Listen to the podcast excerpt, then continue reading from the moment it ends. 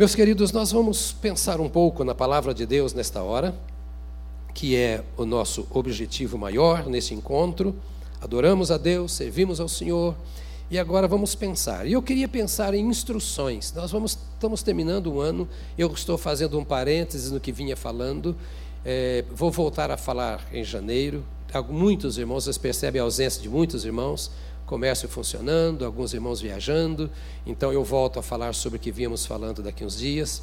Mas hoje eu queria pensar em algumas instruções da palavra de Deus que eu vou chamar de instruções apropriadas para um ano novo.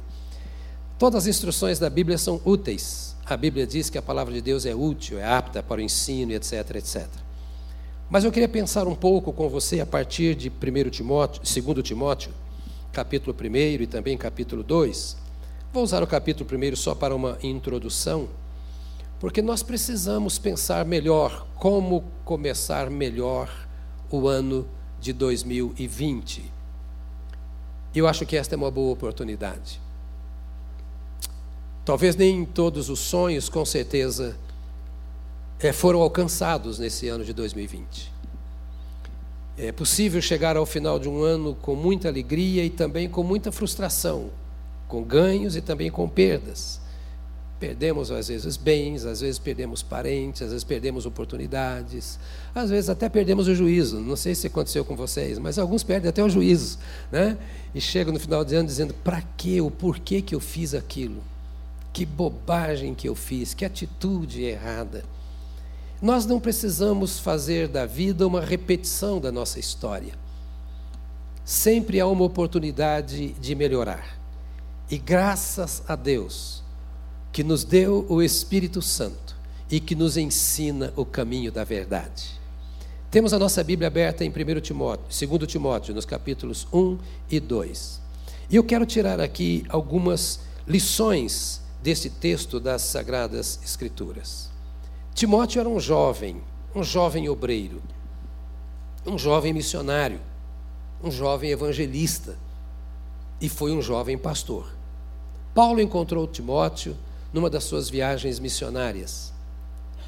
Provavelmente em Listra, uma cidade do Oriente Médio, foi ah, o primeiro encontro de Paulo com esse jovem Timóteo. A avó e a mãe de Timóteo eram gregas. O pai era um judeu. A avó e a mãe de Timóteo discipularam aquele jovem no conhecimento de Jesus Cristo. Quando Paulo o encontrou, ele viu a beleza de Cristo na vida de Timóteo. A vida daquele moço chamou a atenção de Paulo. E o livro de Atos dos Apóstolos nos conta que Timóteo contava com o bom testemunho da liderança das igrejas da região. Isso para mim já é algo extraordinário. Um jovem contar com o bom testemunho da liderança das igrejas da região.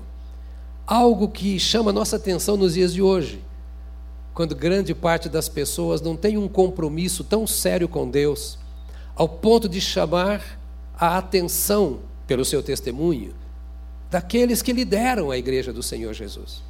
Esse moço não passou é, em branco, escondido, não era alguém perdido no meio da igreja mas era alguém que era visto e visto com respeito. Isso fez com que Paulo escolhesse Timóteo para caminhar com ele. E Paulo fez de Timóteo o seu discípulo.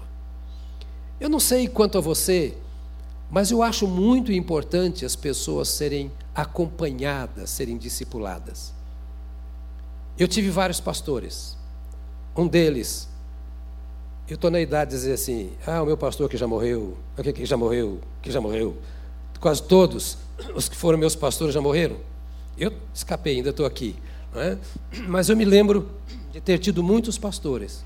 Mas eu tive um que foi o que me discipulou. Um homem muito capaz, muito inteligente, tinha sido um pastor presbiteriano, na época da Revolução foi interventor federal lá é, em Minas Gerais, nomeado pelo Castelo Branco, era um camarada cabeça boa, meio maluco, mas cabeça boa. Normalmente o discipulador é meio maluco. Né? Mas aquele homem me viu. e começou a investir conhecimento em mim. Eu era um garoto de 17 anos, pouco menos. E hoje, quando eu olho para vários dos outros mentores que eu tive, eu valorizo um por um dos ensinos que me foram dados. Eu imagino o carinho que Timóteo deveria ter por Paulo. Retribuía a Paulo aquilo que dele recebia. E Paulo dava a Timóteo algo difícil de ser dado. Se você pegar o capítulo 1, no verso 2, ele diz assim: é, a maneira como ele se referia a Timóteo, um amado filho. Não era apenas um filho. Ele tinha Timóteo como filho, mas como um filho amado. Ou seja, é, você está no meu coração.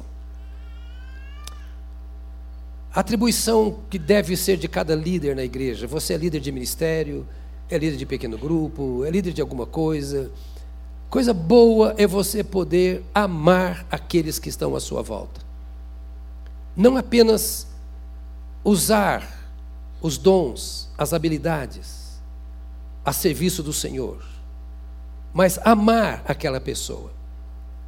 Paulo diz no verso 3 que Timóteo estava presente nas suas orações dia e noite. Olha o cuidado de um discipulador. Dia e noite ele orava por Timóteo. Você ora por alguém? Dia e noite alguém que está na sua mente. Há alguém que faz parte da sua vida. Timóteo tinha o privilégio de dizer assim: Paulo ora por mim. De manhã ele dizia: Eu sei que Paulo orou por mim hoje. À tarde ele dizia: Paulo orou por mim hoje. À noite Paulo orou. Por quê? Porque ele diz para mim que ele tem, me tem presente nas suas orações incessantemente, dia e noite. Se você olhar o verso 4 do capítulo 1, você vai ver Paulo dizendo assim: Lembro-me das tuas lágrimas. Ou seja, Timóteo, eu sei que você é uma pessoa quebrantada. Ele não era um chorão. Ele era uma pessoa de coração quebrantado. Coração quebrantado é aquele que é cheio do temor de Deus. É o coração que não é duro para com Deus e para com as coisas de Deus. Que se alegra com aquilo que alegra a Deus. E que sofre com aquilo que causa sofrimento ao coração do Pai. Pessoas às vezes choram por tantas coisas, mas esquecem de chorar por si mesmos, esquecem de chorar pelos outros. Aquele choro de quebrantamento. Às vezes é fácil guardar a raiva, a ira, dividir, esquecer.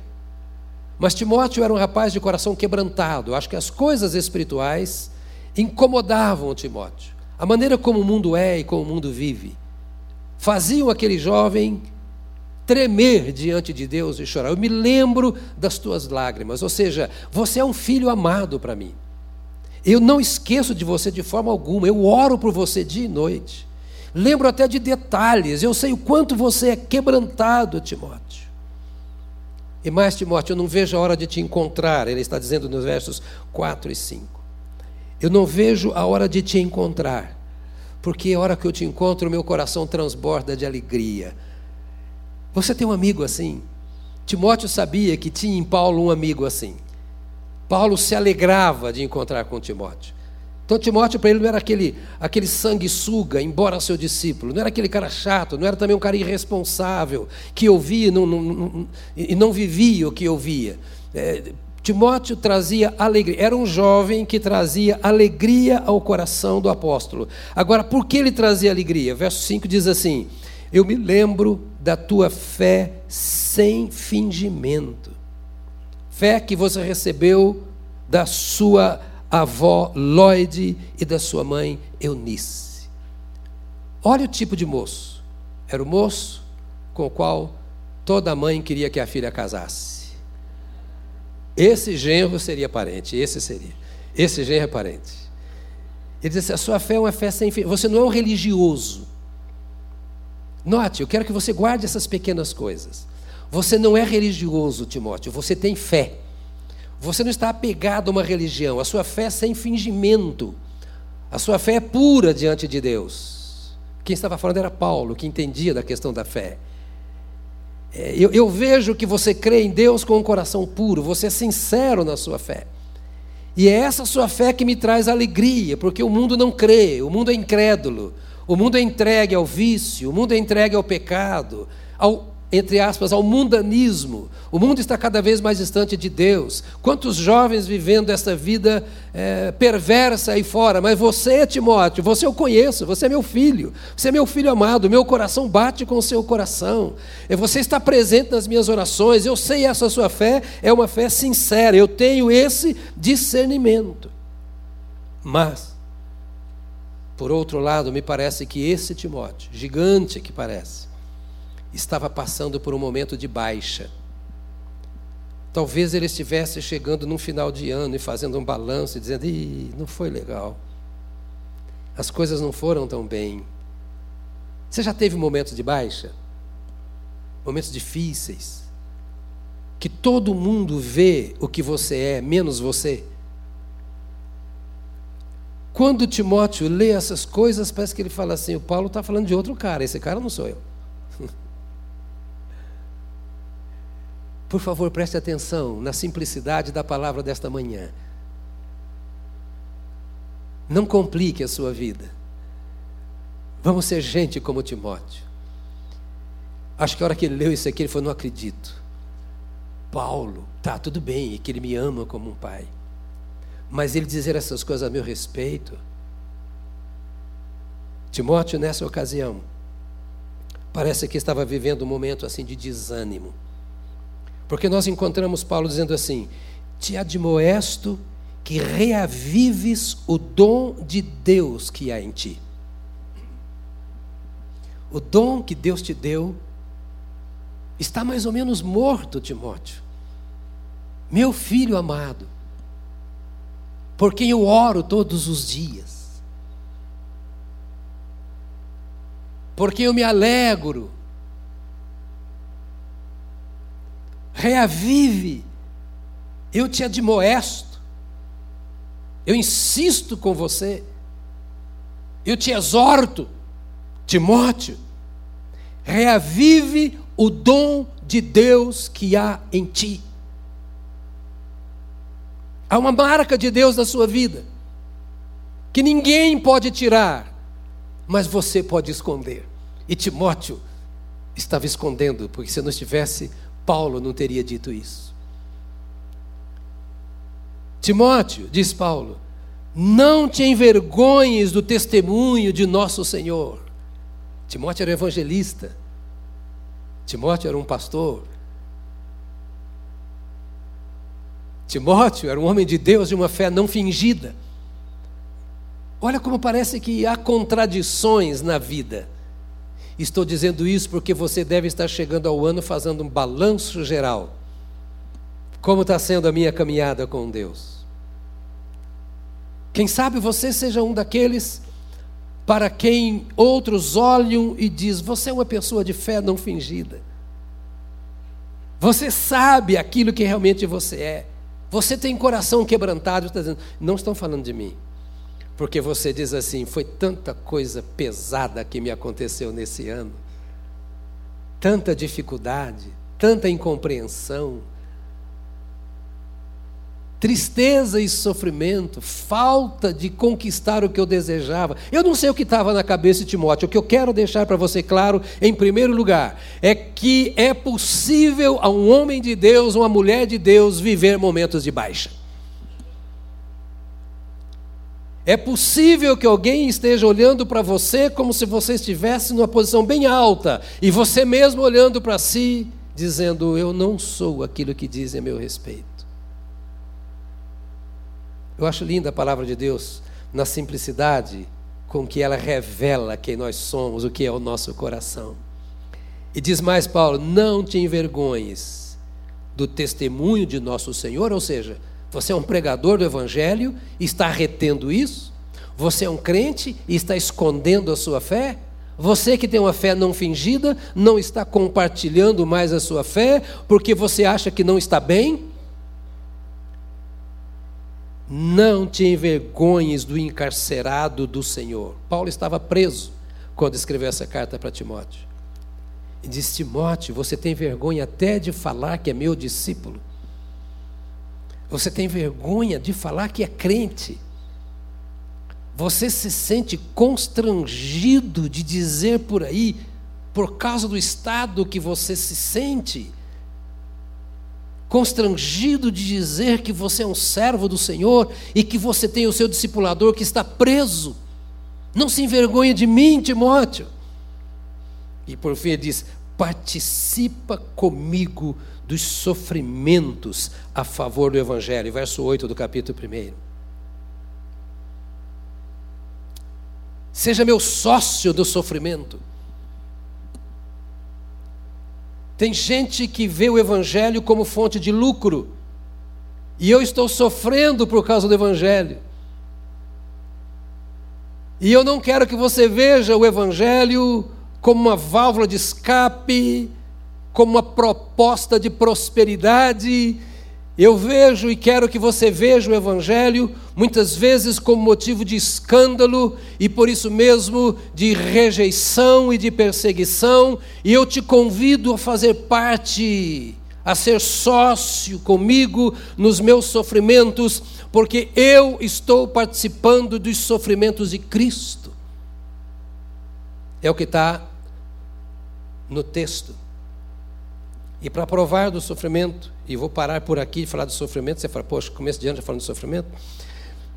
Mas para terminar aqui esse pensamento, ele está dizendo assim: olha, você sabe que todos os da Ásia me abandonaram. Dentre eles, cito Fígelo e Hermógenes. Você, Timóteo, não é a única pessoa que está nesse estado. Há muita gente como você. E eu poderia estar como você, porque você sabe que nós pregamos na Ásia e todos os da Ásia me abandonaram. E ele cita o nome de dois líderes conhecidos. Diz: aqueles que você pensa que jamais me abandonariam, até eles me abandonaram, por causa do Evangelho. Ou seja, em resumo, a vida cristã não é mole, não. Timóteo, por que você está no estado em que se encontra? Abatido, desanimado, envergonhado do Evangelho, tentando escapar daqueles que passam por perseguição por causa do Evangelho? Tentando viver no meio dos outros, sem pecar como os outros, mas também sem se comprometer com o Evangelho do Senhor Jesus Cristo. Todas essas palavras introdutórias do apóstolo Paulo a Timóteo, elas têm um objetivo: de mostrar a Timóteo o quadro perigoso que ele estava vivendo e de influenciar esse moço para que ele se afastasse da indiferença que podia levá-lo à morte, afastá-lo da inércia espiritual, a fim de que ele pudesse conquistar vitória. Ninguém jamais vencerá se se portar de forma indiferente para com o único que pode trazer vitória. Paulo estava dizendo a Timóteo: para um pouquinho e não se afunde nesse estado em que você se encontra. Se 2019 não marcou poderosamente a sua vida em Deus, não comece 2020 no mesmo estado. Timóteo, estou escrevendo esta carta para você, para que você saia da situação em que você se encontra, para que você deixe de olhar para os outros, para que você não olhe para mim como prisioneiro, achando que Deus me abandonou e por isso você não vai servir a esse Deus. para você não olhar para os meus sofrimentos por causa do Evangelho e dizer: Eu não quero esse Evangelho, porque viver o Evangelho é sofrer. Estou escrevendo esta carta para você, para dizer que você deve sair dessa situação de inércia, você deve abandonar essa condição de indiferença, e você precisa assumir uma outra posição diante de Deus, porque você é chamado para vencer. E Paulo então vai dizer para ele assim: Olha a possibilidade de você vencer está garantida pela sua identidade. É a sua identidade que garante que você vai vencer. É quem você é que lhe dá a segurança de que você vai vencer. E você me pergunta, mas onde é que isso está escrito?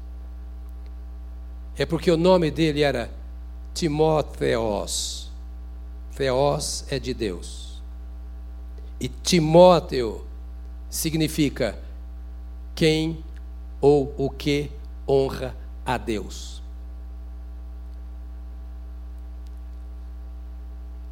Timóteo é o teu nome. E o teu nome significa o que honra a Deus. A sua identidade é de alguém que honra a Deus. A sua identidade, meu irmão e minha irmã, é a de quem honra a Deus. Porque o nome de Deus te foi dado. Na pessoa de Jesus Cristo, o Filho de Deus e o seu Salvador. Jesus disse: Eu lhes dei o teu nome. Então você é um Timóteo. Você pode ler esse texto assim. Ao, capítulo 1, verso 2: Ao amado filho que honra a Deus, porque Timóteo significa o que honra a Deus. Ao amado filho que honra a Deus, graça, misericórdia e paz da parte de Deus Pai e de Cristo Jesus, nosso Senhor. O privilégio de sermos chamados filhos, João diz no capítulo 3 da sua primeira epístola: Vede quão grande amor nos tem concedido o Pai, ao ponto de sermos chamados filhos de Deus. Vede Quão grande amor nos tem concedido o Pai, ao ponto de sermos chamados filhos de Deus. Uma das coisas mais profundas e interessantes que Jesus ensinou é chamarmos Deus de Pai. A primeira oração que Jesus ensinou diz: Pai nosso que está nos céus. Não importa o que aconteceu ou como você está agora, se Deus é o seu Pai.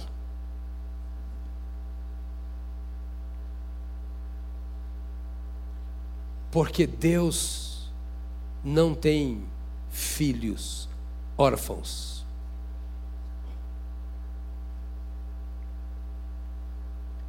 Deus é o seu Pai. E a sua identidade está em Deus. O seu nome é Timóteo, que honra a Deus. E com essa palavra, Paulo vai chamando a atenção de Timóteo. Olha para cima.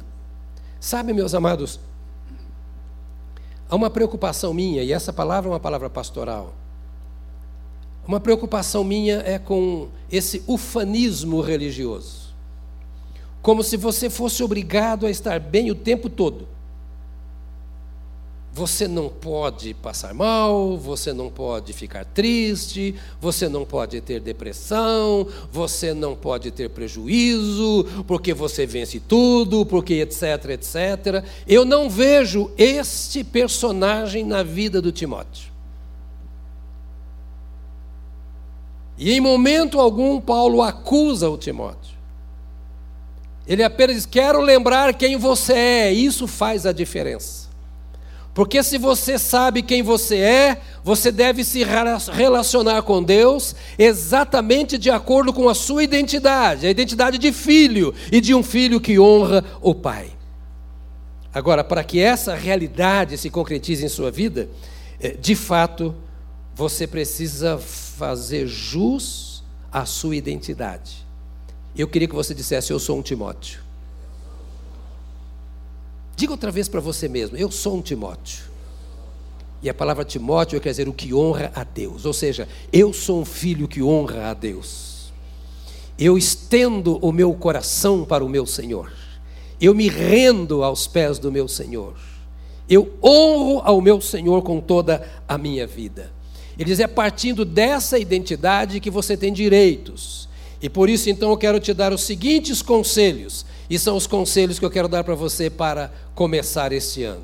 Só para o começo, tá bom? Esse vale para o primeiro dia do ano. E não pode ser abandonado no segundo, e tem outros que você vai pegar no segundo dia.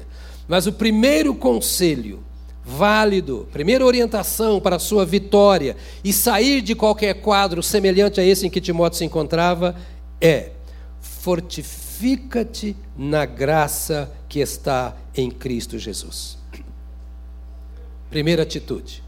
Fortifica-te na graça que está em Cristo Jesus. Observe, fortifica-te. É teu papel, Timóteo, se fortificar na graça que há em Cristo Jesus. Quem te fortalece não é o irmão que está ao seu lado. Timóteo, eu sou o apóstolo, sou o seu mentor, sou o seu discipulador, mas não sou eu quem te fortalece. Timóteo, assuma a sua responsabilidade de tornar forte a sua vida na graça que está em Cristo Jesus. Timóteo, não olhe para o outro. Timóteo, o que está acontecendo comigo você não vai compreender mas você é responsável por velar pela sua vida. Fortifica-te na graça que está em Cristo Jesus. Meu amado, talvez nesse ano que passou, a atitude de algumas pessoas enfraqueceram a sua vida. Palavras, ações,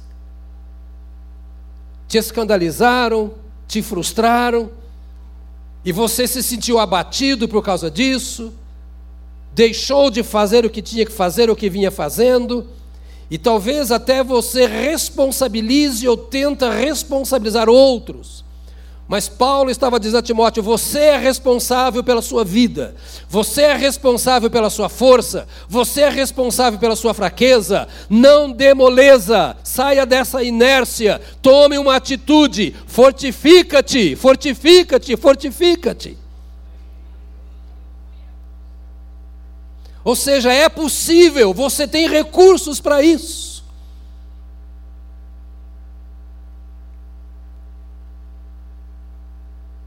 Você sabe quem é o seu Deus, o que ele fez na sua vida, a libertação que ele te trouxe. Você tem uma fé não fingida, ou seja, você de fato crê em Deus.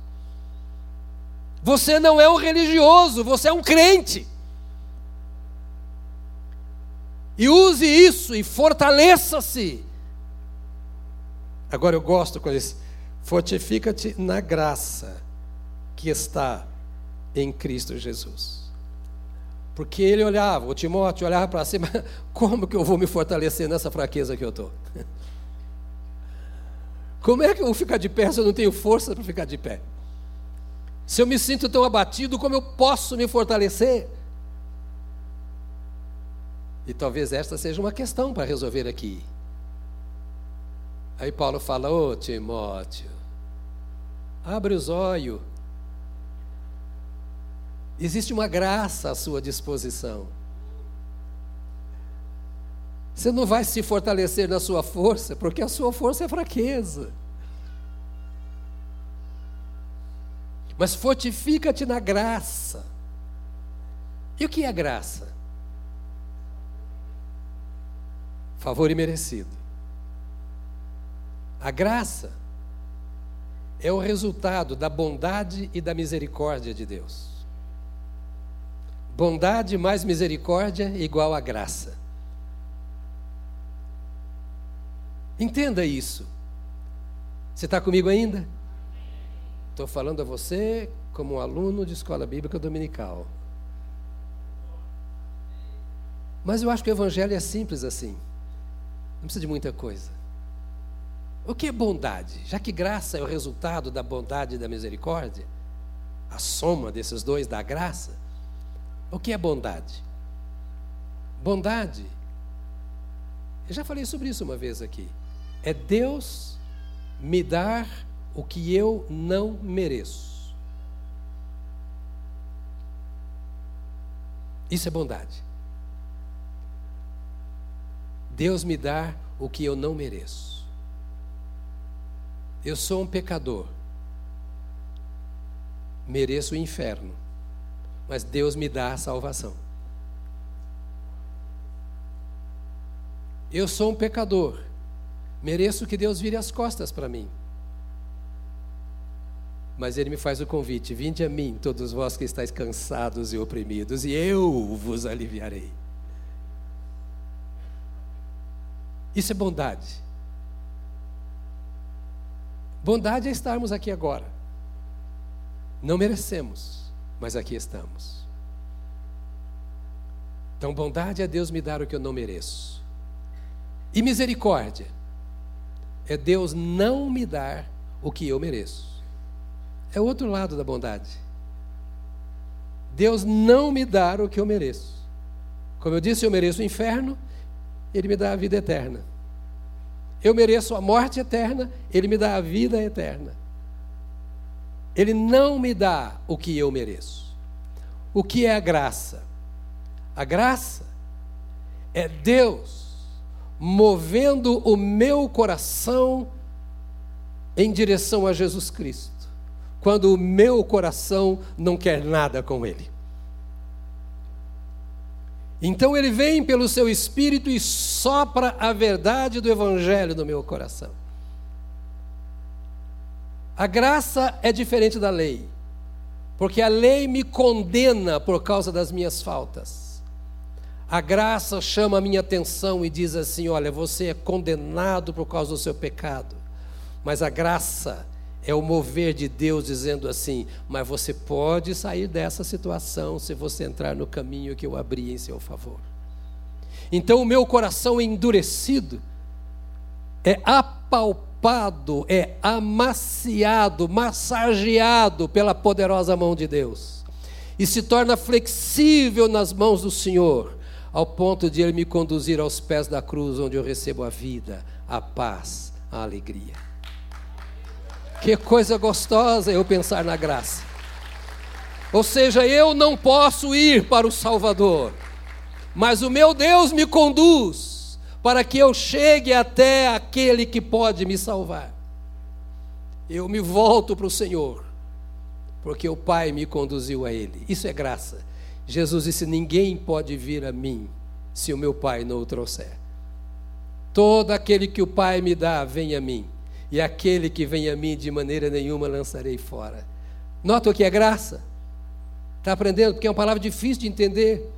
Então Paulo diz assim: Olha, ô Timóteo, fortifica-te na graça ou seja, na realidade de que Deus é bom, na realidade de que Deus é misericordioso, na realidade de que quando você não pode, Deus faz, porque Ele te ama e Ele te conduz à presença do seu redentor. E este redentor então vai perdoar o seu pecado, vai te guardar, vai te fortalecer, Ele vai fazer com que você cresça na vida cristã, com que você produza os frutos que você pode produzir, que você tenha afeição por esse Jesus que te aperfeiçoou a vida toda. Timóteo, Timóteo, fortaleça-te na graça. Diga comigo, na graça. Você entendeu isso? Ou seja, não é no pastor, não é no culto, não é na reunião, não é na música. Fortaleça-te ou fortifica-te na graça. 2020, você vai se fortificar na graça. E o que é graça? Bondade, mais misericórdia. Ou seja, eu sou ruim, mas Deus é bom. Eu não mereço, mas Deus é misericordioso.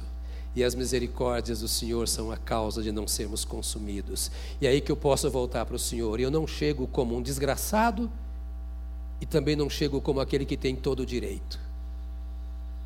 Eu não chego como aquele para quem não tem solução. E também não chego como aquele que manda em Deus. Ah, eu briguei com Deus e eu falei mesmo. Quem sou eu para isso? Brigar com Deus? Que loucura. Mas não mereço? Que loucura. Não, eu fui e eu vou porque eu não mereço, eu vou porque eu não tenho, eu vou porque eu não posso, mas Ele pode e Ele quer, e Ele diz que quer, e Ele diz que me ama, e Ele se entregou por mim, então é nele que eu vou me esconder. Capite? Segundo princípio que eu quero deixar para você. O primeiro, então, primeira atitude é fortifica-te na graça que está em Cristo, hein? Não na igreja. Está em Cristo Jesus, não no pastor, não no seu líder. Segundo atitude, compartilha a revelação. Está em baixa, fortifica-te na graça. Está em baixa, compartilha a revelação de Deus verso 2 do capítulo 2. E o que de minha parte ouviste através de muitas testemunhas, isso mesmo transmite a homens fiéis e também idôneos para instruir a outros. Timóteo, você ouviu muita coisa da minha boca. E você ouviu muita gente falando de experiências minhas. Você tem informações suficientes. Mas mesmo assim você está em baixa. Mesmo assim você está com vergonha, você está se escondendo. Então pare de pensar no que você está pensando e compartilhe as revelações do Evangelho que você tem ouvido. Ao invés de você falar da sua fraqueza, fale do Evangelho. Ao invés de você meditar nas suas perdas, medita no Evangelho. Converse sobre as coisas do reino.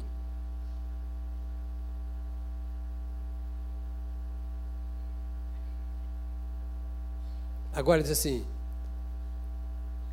que de minha parte ouvisse através de muitas testemunhas, o mesmo transmite a quem? Homens fiéis. Olha para mim.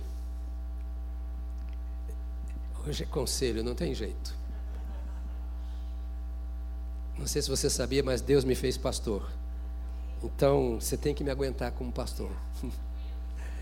o que o pastor mais faz é dar conselho. Às vezes a gente está em baixa e a gente vai falar com quem está no mesmo nível.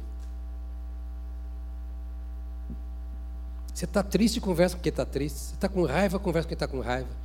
Está com problema, conversa com quem está com problema. E você só fala da raiva, da tristeza e do problema. Como é que você vai sair dessa fossa? E é fossa mesmo. Literalmente o que eu quero dizer é isso mesmo. O sujeito está ruim, está fraco na fé, está abatido, está com dúvida, está com luta, está ferido e vai falar com outro que está igual ou pior. Vai virar um quintal de galinha da Angola.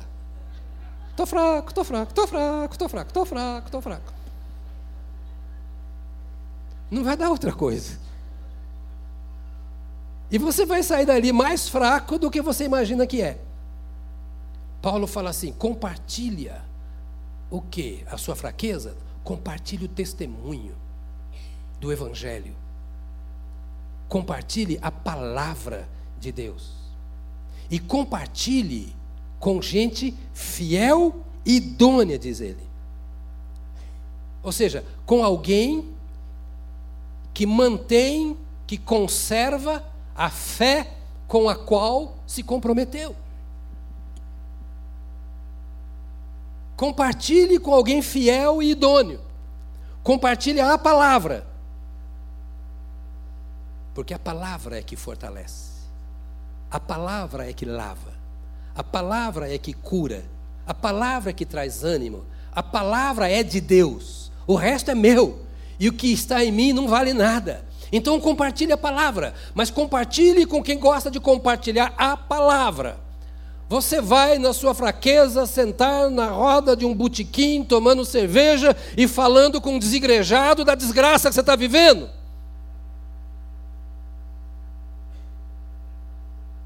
Você vai justificar o seu afastamento do Senhor e do povo do Senhor com outro que já está lá no fundo do poço, não tem força para ajudar nem a si mesmo, e vai fazer o que com você? Você está com raiva de um irmão, com raiva não sei de quem, vai falar com outro que é fonte de raiva. Então, Paulo de Timóteo, eu quero que você faça uma coisa: seja esperto.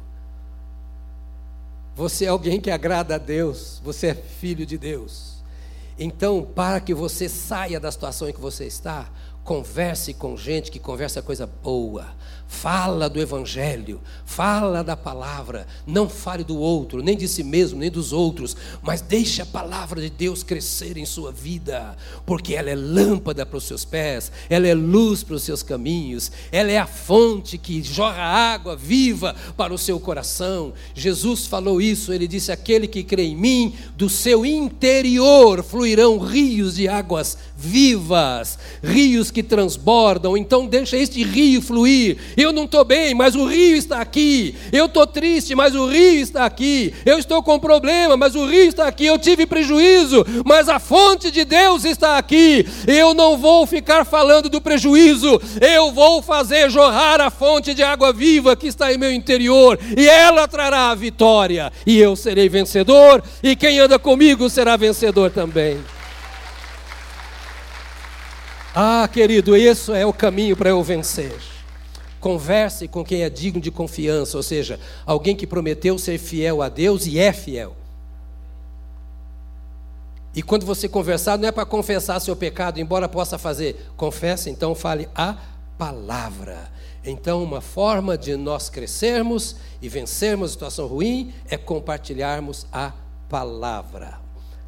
o terceiro conselho e penúltimo que eu quero deixar aqui, que Paulo dá a Timóteo ele diz: não fuja das aflições. Eu estou resumindo. Nem se renda a elas. Participa comigo das aflições. Olha para mim. Somos uma sociedade essencialmente hedonista. Nós queremos o prazer, nós queremos a alegria, nós queremos a satisfação em plenitude.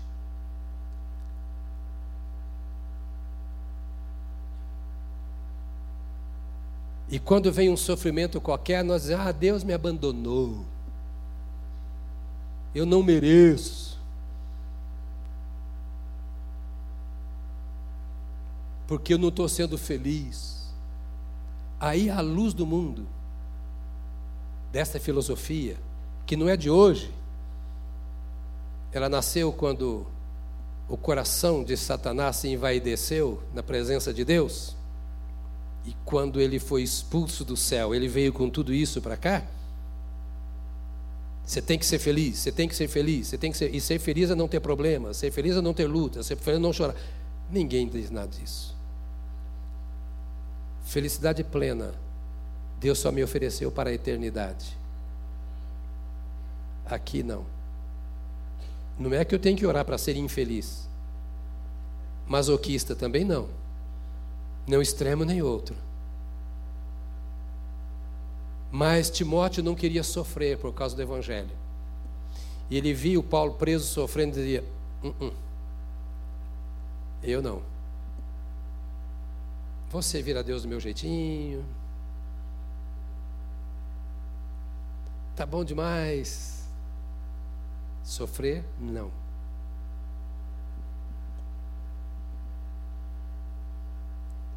Primeiro semestre do próximo ano, por uns meses, eu vou dar uma aula. Um curso de pós-graduação em teologia aqui em São Paulo, outro em São Bernardo, me pediram sobre revitalização de igreja. E um dos assuntos que eu vou tratar com pastores, são todos bacharéis em teologia, fazendo pós-graduação, é esse. Um dos grandes problemas dos líderes e por vias de consequência dos liderados é não ter disposição de sofrer pelo evangelho e pela igreja. Nós só queremos ganhar. Nós não queremos pagar o preço. Muitos de vocês são novos aqui. Vocês não conhecem a nossa história. Mas vocês não sabem quantas lágrimas foram derramadas nesses corredores, nesses bancos. Quem é da época? Tem aqui alguém ainda da época? Tá? Levante bem alto a mão.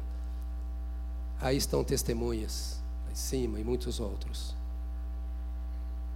Não há vitória sem sofrimento. Jesus teve que sofrer para nos garantir a vitória. E aqui está o conselho de Paulo. Sofre comigo, participa dos meus sofrimentos, caminhe ao meu lado, enfrente as dificuldades, as aflições por causa da fé, da mesma maneira que eu estou enfrentando. Era este o convite de Paulo. Timóteo, meu irmão, minha irmã, lembre que está escrito: no mundo tereis aflições. E as aflições mais pesadas são aquelas que atingem a nossa vida moral e a nossa vida espiritual. Quando temos que lutar contra sentimentos terríveis, quando temos que nos calar diante de coisas que nós gostaríamos de falar, quando temos que chorar quando queríamos estar rindo, quando temos que abandonar valores pessoais que nada têm a ver com as coisas de Deus, quando temos que permitir mudanças na nossa vida que nós não queremos que aconteçam, porque nós somos difíceis de mudar e nós queremos ser semelhantes aos outros para não perdermos o ambiente.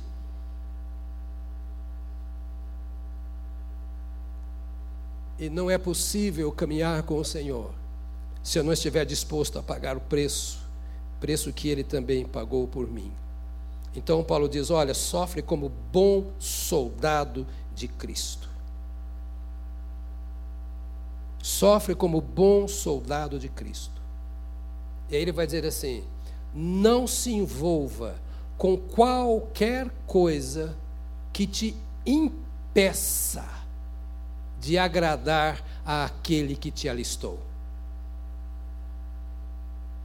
Não se envolva. Está me ouvindo, querido? Não é minha palavra, está aí no texto sagrado. Você é um bom soldado. E aquele que se alistou, ele diz assim, na linguagem figurada: não se envolve com negócios desta vida.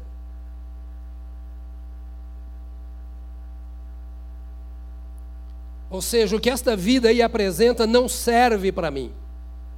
Não se envolva com coisas que desagradam àquele que te alistou. A grande causa do sofrimento de Timóteo é que ele estava se afastando do seu dom, da sua vocação, do seu chamado, da sua responsabilidade. E de repente já vai se envolvendo com qualquer coisa que o afasta do propósito de Deus para a sua vida participa dos meus sofrimentos como bom soldado de Cristo Jesus. 2 Timóteo 2, 3 e 4. Nenhum soldado em serviço se envolve em negócios desta vida, porque o seu objetivo é satisfazer aquele que o arregimentou. O meu objetivo é satisfazer a Deus que me chamou. O seu objetivo, porque você tem o seu chamamento, é satisfazer a Deus que te arregimentou. E a palavra satisfazer aqui no grego aresco quer dizer agradar. Você já fez alguma coisa para agradar alguém? É, fazer sempre para agradar a Deus. Nós não vivemos para agradar a nós mesmos. Até uma criança entende essa linguagem, não entende? A nossa alma rebelde não quer entender. Mas eu e você vivemos, o objetivo da nossa vida é agradar ao Senhor Deus. A outra coisa que ele diz aqui no verso 5: Igualmente, o atleta não é coroado se não lutar segundo as normas. Ou seja, a sua competição com o mundo, a sua competição no mundo espiritual, deve ser a de um atleta honesto.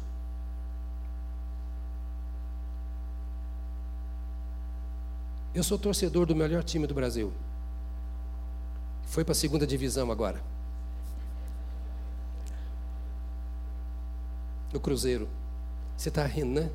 Meu filho rindo de mim. Eu posso castigar, não posso? E por quê?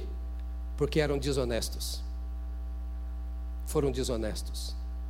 Boas empresas, boas escolas, bons times, boas famílias, boas igrejas, bons crentes vão para a segunda divisão por causa da sua desonestidade para com as coisas de Deus. Está lá embaixo, não sabe por quê. Ah, parece que Deus abandonou, se sente distante, longe, parece que Deus não me ouve mais. Mas por quê? Às vezes, exatamente por ter sido desonesto, está competindo com um mundo cruel, dominado pelo maligno, está sendo desonesto como um mundo cruel. 2020 deve ser um ano em que nós vamos lutar de acordo com a lei daquele que nos arregimentou para a batalha, que nos contratou para essa competição terrível da carne e do espírito. Existe uma lei que nos governa, um estatuto que manda em nossa vida, a palavra de Deus, e nós não podemos nos esquecer disso. Não desista da luta, mas lute conforme as regras. Tenha em mente Aguenta mais dois minutos? E mais cinco. Tenha em mente a coroa, o adorno, a honra que é prometida ao vencedor. O atleta não é coroado se não lutar segundo as normas. Olha para mim. Você deve lutar. 2020, você deve olhar para frente e lutar vendo lá na frente a coroa, ou seja, o prêmio, a honra prometido ao Senhor a quem lutar dignamente. E a sua grande luta do ano será pela sua vida espiritual, pela sua vida moral, pela sua caminhada com Deus. Apocalipse capítulos 2 e 3 falam da garantia que Deus dá para aquele que é vencedor. Bom, não esqueça que sofrimentos, os cansaços, a ferida causada no serviço do Senhor da Seara só valorizam. Nenhuma luta te desvaloriza, nenhum sofrimento, só te valorizam. Por quê? Porque elas nos tornam sócios, coparticipantes de Deus co-participantes do Senhor Jesus Cristo na colheita dos frutos. Presta atenção, verso 6. O lavrador que trabalha deve ser o primeiro a participar dos frutos. Ouça, o lavrador que trabalha é o primeiro a participar dos frutos. Eu sou filho de agricultores. Meu pai trabalhou para os outros na lavoura, plantava café desde a década de 40 e no Paraná. E quando a geada permitia, vinha uma boa colheita. O café era do patrão. A terra era do patrão. A colheita era do patrão. Mas o meu pai participava dos resultados da colheita. Você trabalha na sua empresa, a empresa, para alguns de vocês, não é sua. Você é o funcionário. Tudo que você colhe é do patrão. Mas no final do mês, ou a cada 15 dias, ou na semana, você recebe uma parte do resultado, do fruto do trabalho. o que Paulo está dizendo, a lavoura é do Senhor. A roça é dele, a empresa é dele, o Estado é dele, o mundo é dele. Ele diz: se você lutar segundo as regras, e mais ele diz esse verso aqui: se você trabalhar para a colheita de frutos e não fugir da sua responsabilidade, na hora da colheita, você é sócio de Deus. É o que a Bíblia garante. Você participa dos resultados do fruto da colheita. Por isso, Daniel, o profeta, diz: quem ganha almas, sábio é. Salomão diz, e, e, e Daniel diz isso, que aquele que produz frutos de justiça, ele vai resplandecer no céu, no firmamento, como estrela. É a sua coroa. Eu quero terminar com a sua quarta atitude para este ano. Ele diz assim: lembra-te de Jesus Cristo. Verso 8: Lembra-te de Jesus Cristo, ressuscitado de entre os mortos, descendente de Davi, segundo o meu evangelho. Lembra-te de Jesus Cristo. Diga isso comigo. Lembra-te de Jesus Cristo. Então, não fique lembrando das coisas ruins que aconteceram, não. Não fique lembrando dos prejuízos. Lembra-te de Jesus Cristo. Ele é a sua esperança. Ele sofreu, ele morreu, ele ressuscitou e está à direita do Pai, e é Ele quem diz: Estou convosco todos os dias, até a consumação dos séculos. A Sua morte, a Sua ressurreição, a Sua presença garantem a vitória final. Nenhum de nós viverá eternamente no vale de lágrimas. Pelo contrário, Ele preparou o melhor desta terra e o melhor da eternidade para com aqueles que com Ele andam. Eu gostaria de convidar você a se colocar de pé. E antes de orar, relembrar a você. Primeiro, sejamos Timóteos. Diga para você, eu sou Timóteo. Ou seja, aquele que honra a Deus. E eu queria que você gravasse isso. Diga, eu sou aquele que honra a Deus. Três irmãs falaram. Diga, eu sou aquele ou aquela que honra a Deus. Isso, Timóteo significa aquele que honra a Deus. Né? Então, terminemos assim: fortifiquemo-nos em Cristo, compartilhemos a revelação, não fujamos das aflições, nem nos rendamos a elas, e lembremos-nos de Jesus Cristo em 2020. Eu queria orar com você. Fecha os seus olhos. O que você trouxe nesta manhã? Para apresentar ao Senhor. Tudo que você ouviu, traduzido numa frase, é: Deus se importa com você.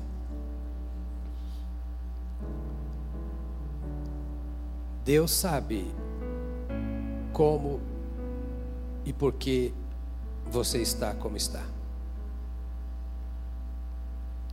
E o Espírito de Deus diz a você o mesmo que disse a Timóteo através de Paulo.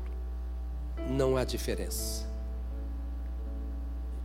E se Deus podia fazer isso na vida de Timóteo, Ele pode fazer na minha, na sua. E eu queria que você pensasse um pouco o que precisa ser mudado. E talvez o que mais precisa ser mudado sejam as nossas atitudes. O mundo não vai mudar. Eu não vou mudar o mundo.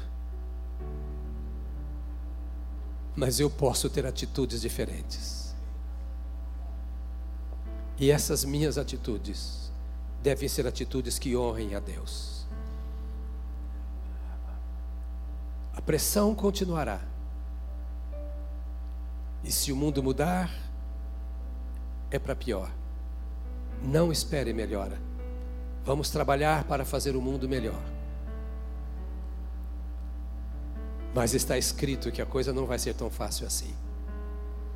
Mas o seu mundo pessoal pode melhorar. A ideia é o ano que vem pode ser muito melhor do que o próximo, dependendo das atitudes que eu tomar. Peça a Deus nesta hora, Senhor, o que eu ouvi nesta manhã, eu quero que fique gravado em meu coração. Eu quero ter essas atitudes. Pai, aqui estão filhos, filhas,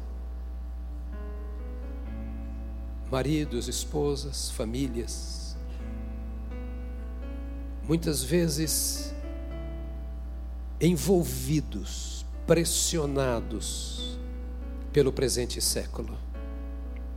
Quantas e quantas vezes, Senhor, é-nos mais fácil olhar para o mundo, sentir o peso, lamentar, chorar, reclamar, mas nós sabemos que os recursos estão à nossa disposição, na graça que há em Cristo Jesus, nosso Senhor. Obrigado pela vocação, pelo chamamento. Obrigado pela tua bondade, pela tua misericórdia. Obrigado por podermos experimentar a paz e a certeza de que, mesmo em meio aos turbilhões, o Senhor dos exércitos está conosco e o Deus de Jacó é o nosso refúgio. Senhor, nós oramos por nós mesmos nesta manhã. Ensina-nos que essas orientações de fato nos ajudem. Queremos, ó Deus, aprender a nos fortificarmos na graça que há no Senhor. Conduz-nos nesta semana de tal forma que não vivamos os nossos dias lamentando, reclamando, acusando, mas chamando para nós mesmos a responsabilidade, o direito e a autoridade de edificarmos a nossa vida em Ti, sobre as tuas filhas e sobre os teus filhos.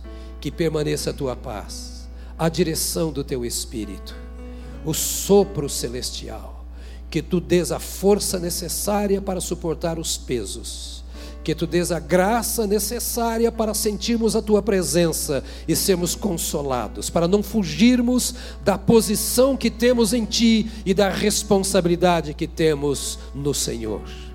Toma esta igreja, ó Deus, nós temos um tempo de oração. Nesses dias estamos querendo orar mais orar mais, orar mais e orar mais. E a nossa oração nesta semana, ó Deus, é para que não nos acomodemos no nível de baixo.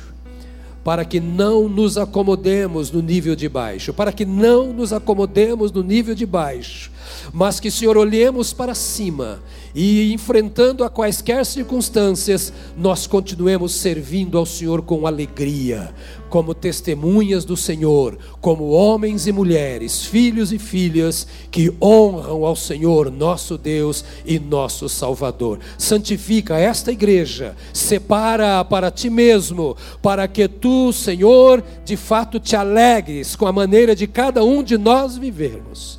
Em nome de Jesus Cristo. Amém. Amém. Amém. Aleluia. Aleluia. Glória a Deus. Você pode dar glória a Deus porque eu terminei quatro minutos. Deus te abençoe. Espero você aqui na, na terça-feira, se Deus quiser. Bem-vindos, gratos mais uma vez, visitantes.